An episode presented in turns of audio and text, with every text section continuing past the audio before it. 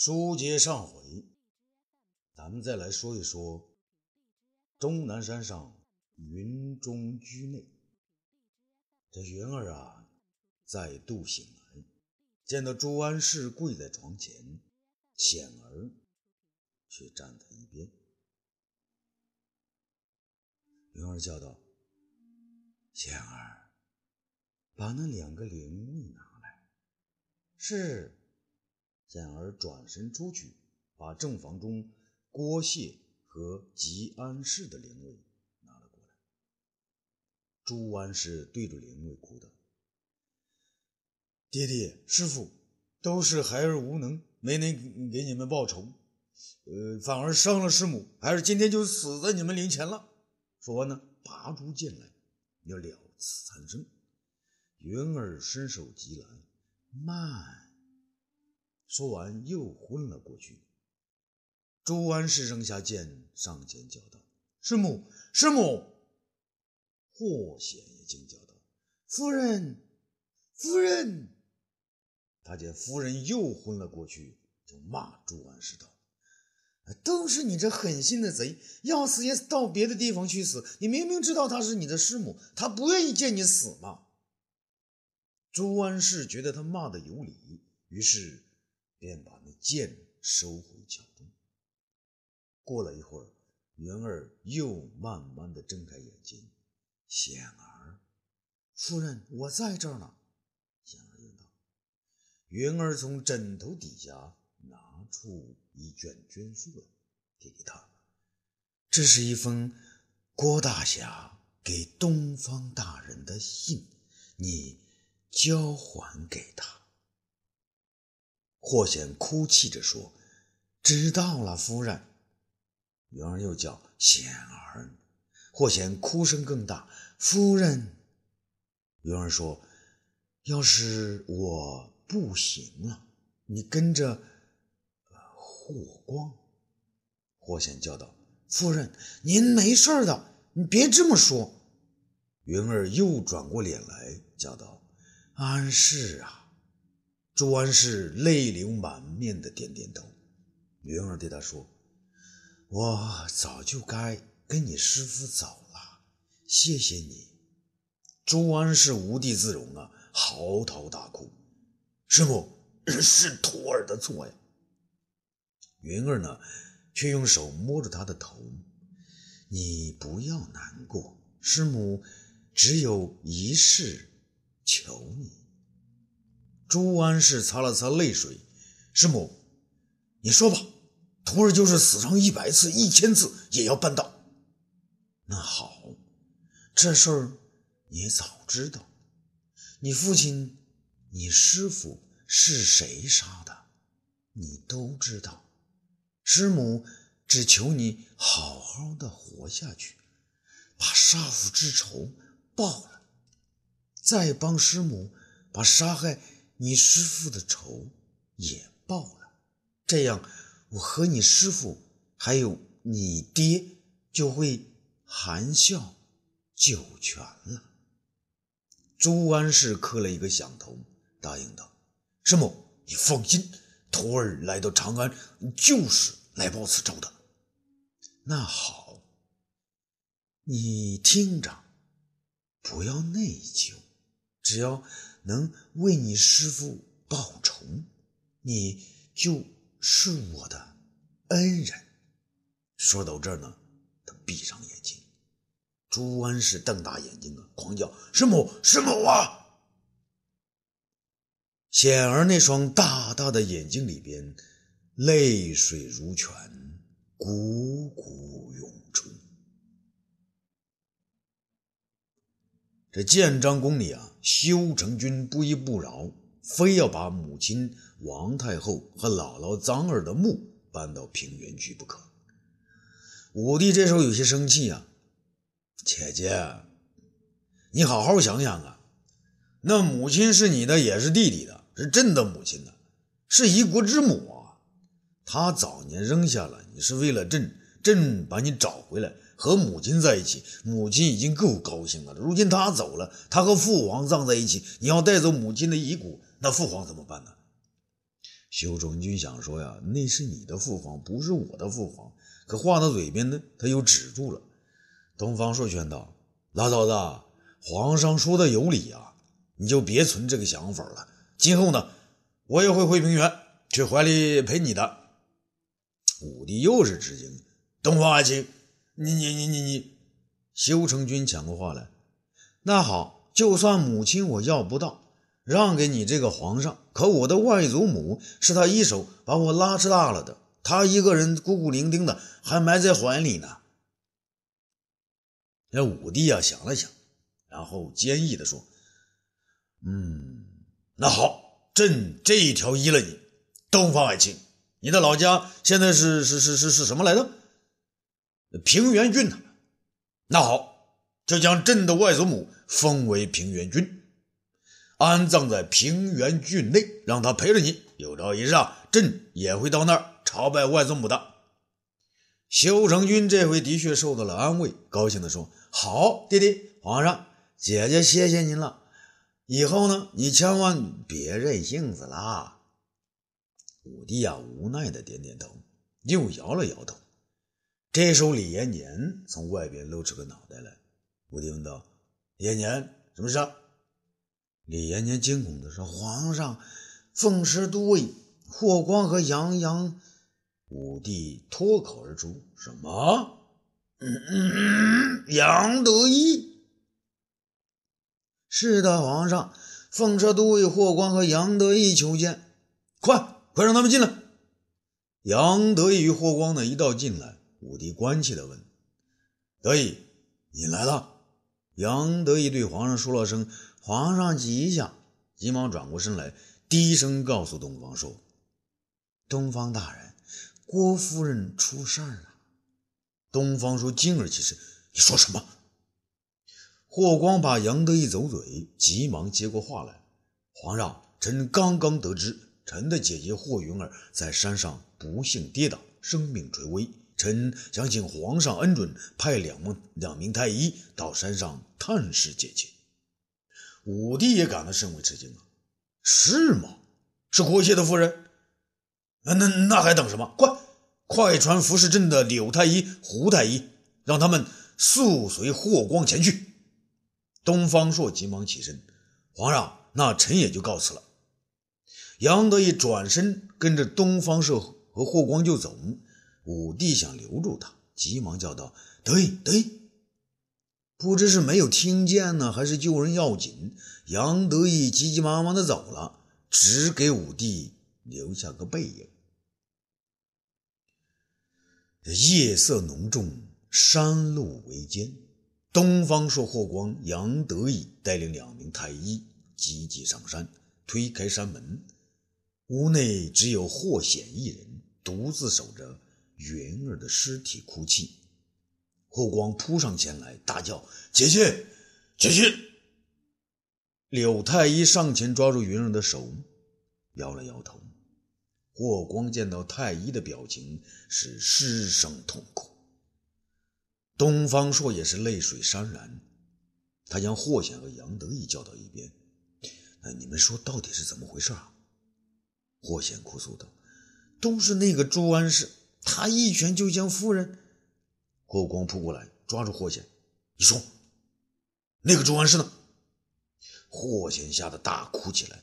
东方朔拉开霍光，叫道：“霍光啊，你让他慢慢说。”霍显停了一下，说道：“朱安氏知情后，便已认错，一直守在夫人面前，自己还要自杀。”杨得意非常关心朱安氏的行踪，那他现在何处啊？霍显说：“夫人不让他自杀。”夫人还谢他了，说是朱安氏，呃，将他送回了呃郭大侠身边。霍光有些愕然，转向云儿说：“哭道：什么？姐姐，你还要谢他？”霍显虽然泪水满面，却说起话来一点不乱。夫人饶恕了朱安氏，还说只要朱安氏报了郭大侠的仇，就还是郭家的恩人。霍光起身四顾。然后叫道：“那朱安氏呢？那他人呢？他在哪里？”霍显叫道：“他去杀张汤了。”两名太医瞪大了眼睛啊！就连东方朔也觉得这朱安氏也太会胡来了。杨德一寸却走过来说：“东方大人，霍光，你们在这料理郭夫人的后事，我找朱安氏去。”说完呢，转身就走。霍显却递过那款绢书来：“东方大人，夫人说，嗯，这是郭大侠生前留给您的。”东方朔打开绢书，泪水流了出来。霍光凑过来，想看看郭大侠留给东方朔什么遗书。东方朔呢，便将绢书递给了他。霍光拿过绢书，只见上面有郭谢的血书啊。为能保住云儿母子及霍光，请收云儿为妻，家儿为子，霍光为徒。郭谢九泉之下，感激不尽。霍光一下子扑进东方朔怀里，大哭失声啊，从心底里发出一声“看爹”。这第二天中午啊，东方朔的家中，周儿在阿秀的怀中哭叫着要找妈妈。东方谢也是满面泪痕，坐在东方朔的膝前。东方谢大为不解地问道：“爹，那为什么妈妈不回家来呢？妈妈要是回家来住，不就不会死在山上了吗？”东方朔无言以对呀，只好说：“谢儿啊，你还小，长大了再和你说吧。”东方谢站了起来，倔强地说：“啊，不，爹，现在我现在就要知道。”东方朔想了想，搪塞着说：“嗯，好吧，谢儿乖啊。”你看，妹妹这么小，你该带着她才是啊。东方谢呢，泪水又流了出来。啊，不，爹，你要告诉我，为什么妈妈要躲在山上，啊，不和爹爹在一起呢？东方朔有些无奈。谢儿啊，你别缠我好不好？那就是皇上来了，他也说不清楚这事儿。东方之珠呢，擦了一把眼泪。爹爹，舅舅说了，皇上下旨封我妈妈为云中君，还要给我妈妈在终南山上修个庙，是真的吗？东方朔呢，先是摇摇头，然后又点点头，是真的，孩子。皇上如此关注你妈妈，死不瞑目啊！这东方谢更是大惑不解啊！什么？爹，你说错了吧？那皇上表表彰我妈，妈妈应该瞑目了呀。东方朔摇摇头，又点点头。对对，瞑目了，瞑目了，谢儿。要是你听爹的话呢，你妈呢才真正会在九泉瞑目啊。东方信呢点点头。那好，爹你说吧，还是听您的。那好，你妈妈呢还有好多亲戚都在成都的峨眉山上。妈妈生前呢曾和我商量过，要把你送回那里好好读书，你愿意去吗？妈妈是给谢儿说过。峨眉山有好多好多亲戚，可是爹我不想走，还想跟你学剑呢。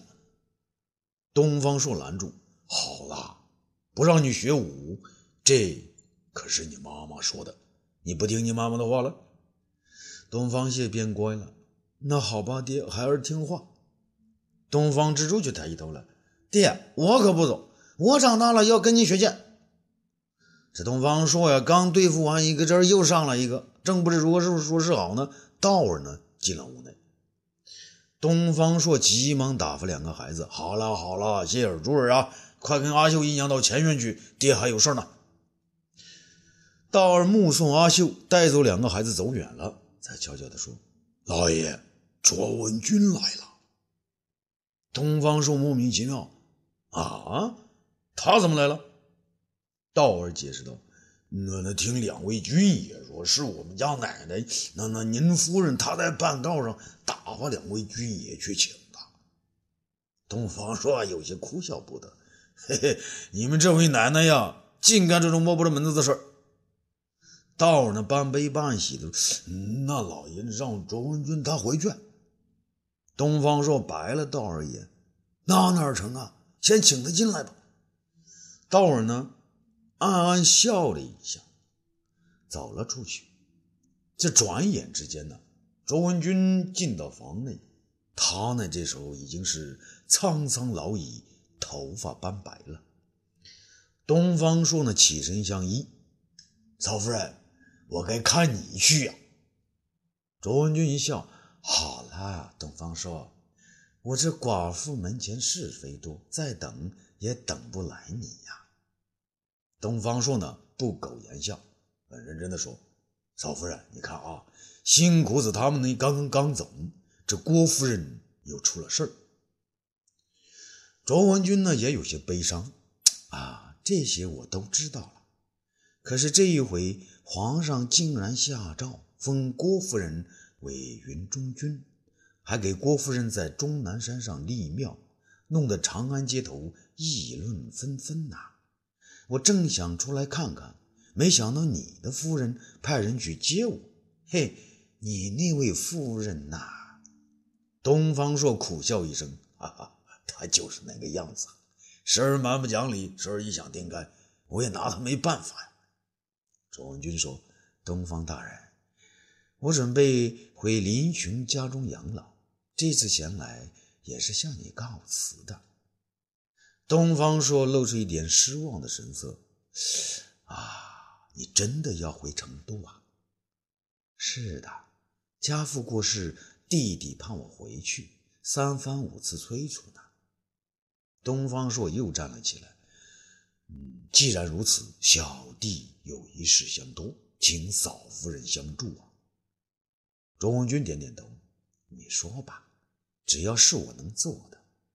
东方朔叹道：“这云儿和郭大侠的儿子原来叫郭嘉，后来的事呢，我不说，你也知道。”卓文君点点头，嗯，这个孩子命真苦啊。东方朔继续说道：“这希儿大了，在长安待着呢，迟早会知道他爹妈的事情。我想请您。”将他带到成都，交给郭大侠的老母教养。